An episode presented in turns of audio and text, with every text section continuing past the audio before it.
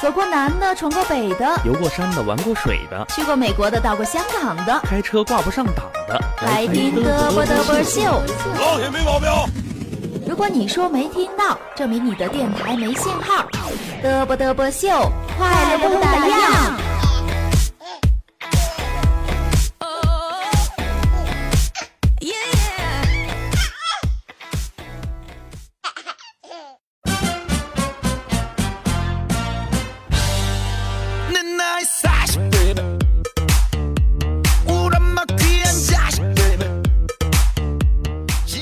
在今天下班的时候路过一家肉夹馍店，店门口呢打着横幅：五点以后肉夹馍四块钱一个。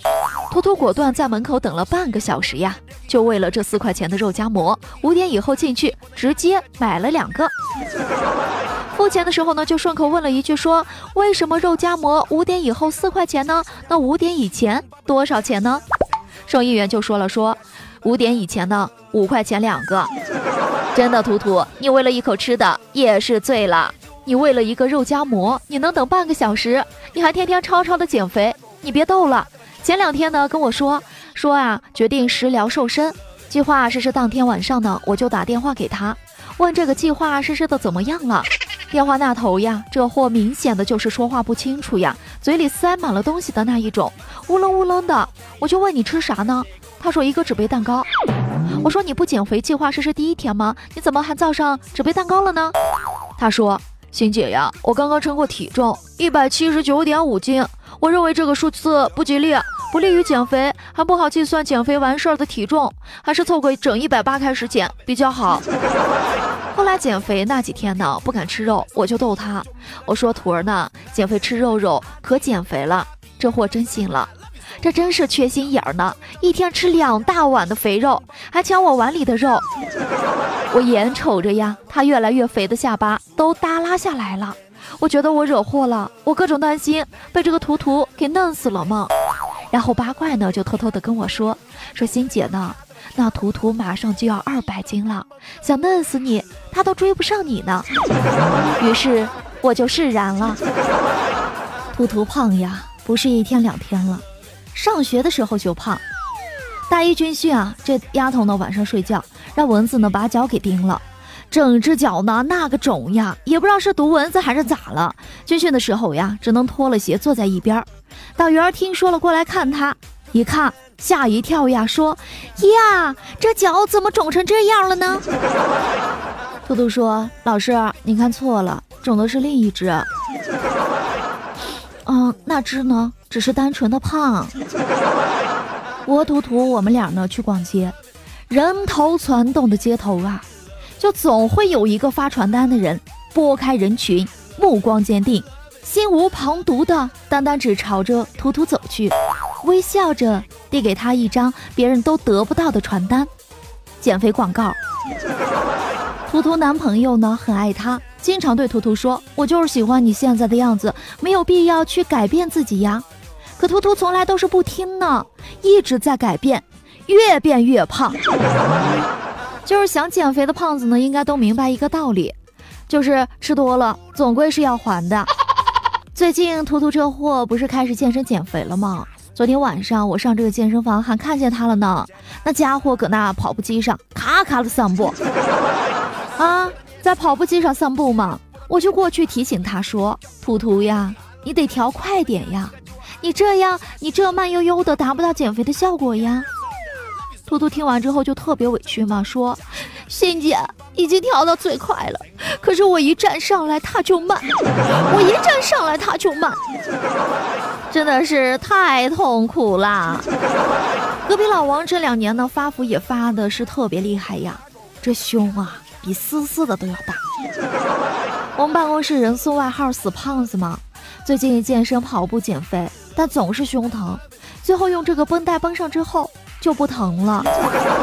哎呀，人呐，最怕的就是突然膨胀。精神上呢会让人失去理智，肉体上呢会失去的是锁骨、腰窝、蝴蝶骨、下巴尖儿啊，所以千万不能膨胀啊！肥胖是会呼吸的痛啊！它活在我身上所有的角落呀，真的可痛了。吃肯德基会痛，吃麦当劳会痛，连喝水。都痛啊！肥胖是会呼吸的痛，它留在血液中来回滚动。后悔不减肥会痛，恨不结实会痛，想瘦不能瘦最痛。三月不减肥，四月徒伤悲，五月徒伤悲，六月、七月、八月、九月，一年我都在伤悲。我也宣誓减肥了，我瘦不下来，我就不准再做头发。放心，我说的是真做头发呀，谁也不用劝我说我不用减肥的人都是坏人。多少人跟我说过，吃饱了才有力气减肥，你给我站出来！我只想告诉你，我一直在减肥，只是没有瘦而已。不是不想减，是敌人呢太强大了。我会胖的原因呢，是因为许多事情都放在心里不好受。刚看了个广告嘛，关于减肥的，说什么啊，没有胖女人，只有懒女人，让啥啥啥带你狠狠瘦啥的呀？真的呀，这广告呢太没良心了呀！胖女人就懒吗？苗条的就勤快吗？什么逻辑呀？我们只是单纯的瘦不下去而已。我们是勤快的胖子，我知道啊，正在听我节目的你们，肯定呢也有跟我同样的感受和经历，是不是你也有过那种想减肥，最后就不了了之的体验呢？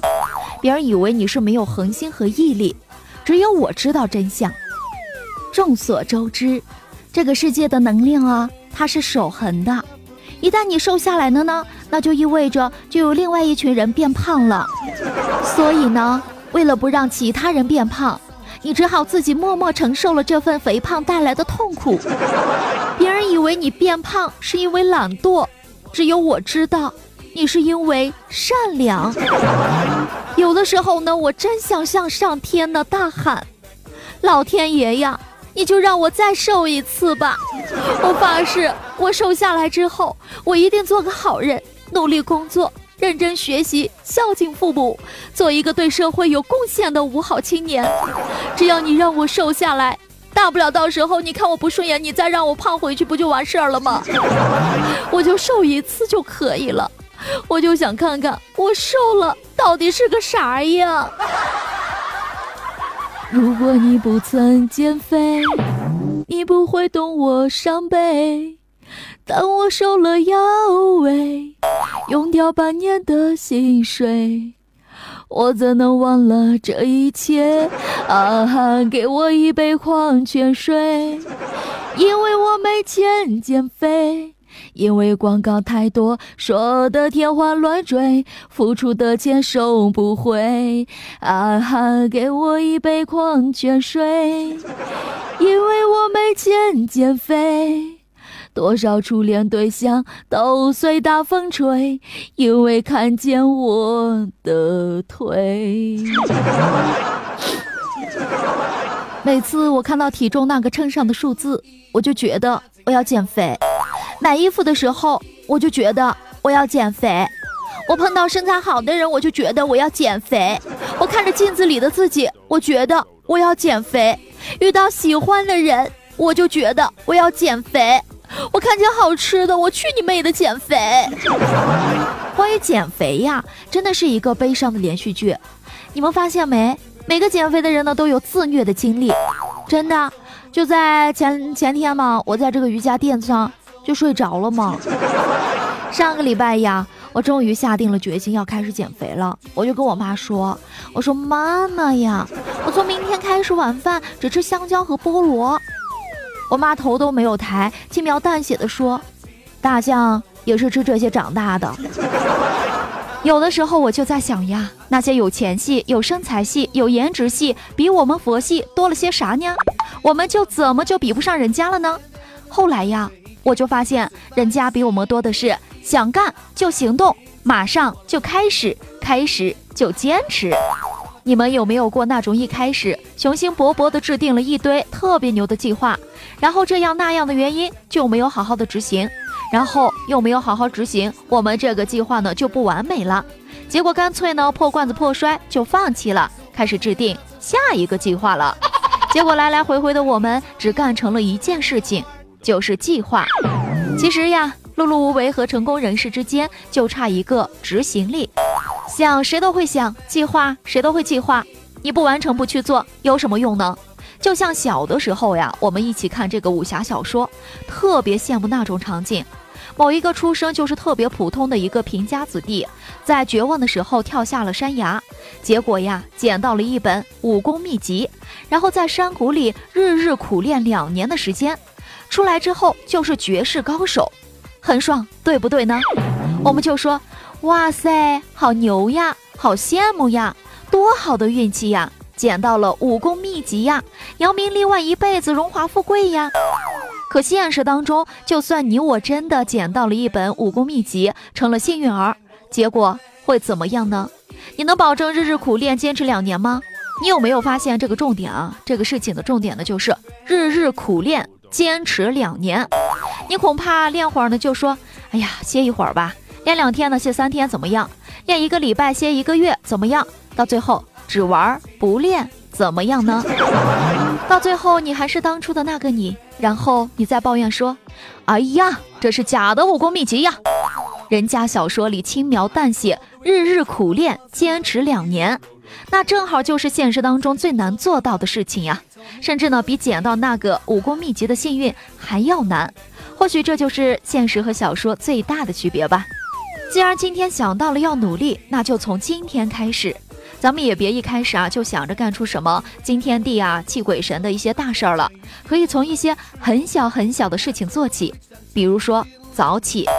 早起干啥呢？早起读书也行，发呆也行，散步也行，这些呢都不重要，因为这些事情呢就增添了太多的什么美好、自律、奋斗之类的。如果选择早起的话，我们就把焦点放在早起这个事情的本身上，先做到坚持一件小事情上。能坚持下来再说，等到养成了习惯以后，我们就可以再开始增添其他的内容和计划了。一切事情坚持过来了，说明所有的事情都能坚持过来。好啦，让我们所有宏伟的计划就从早起这件微不足道的小事儿开始吧。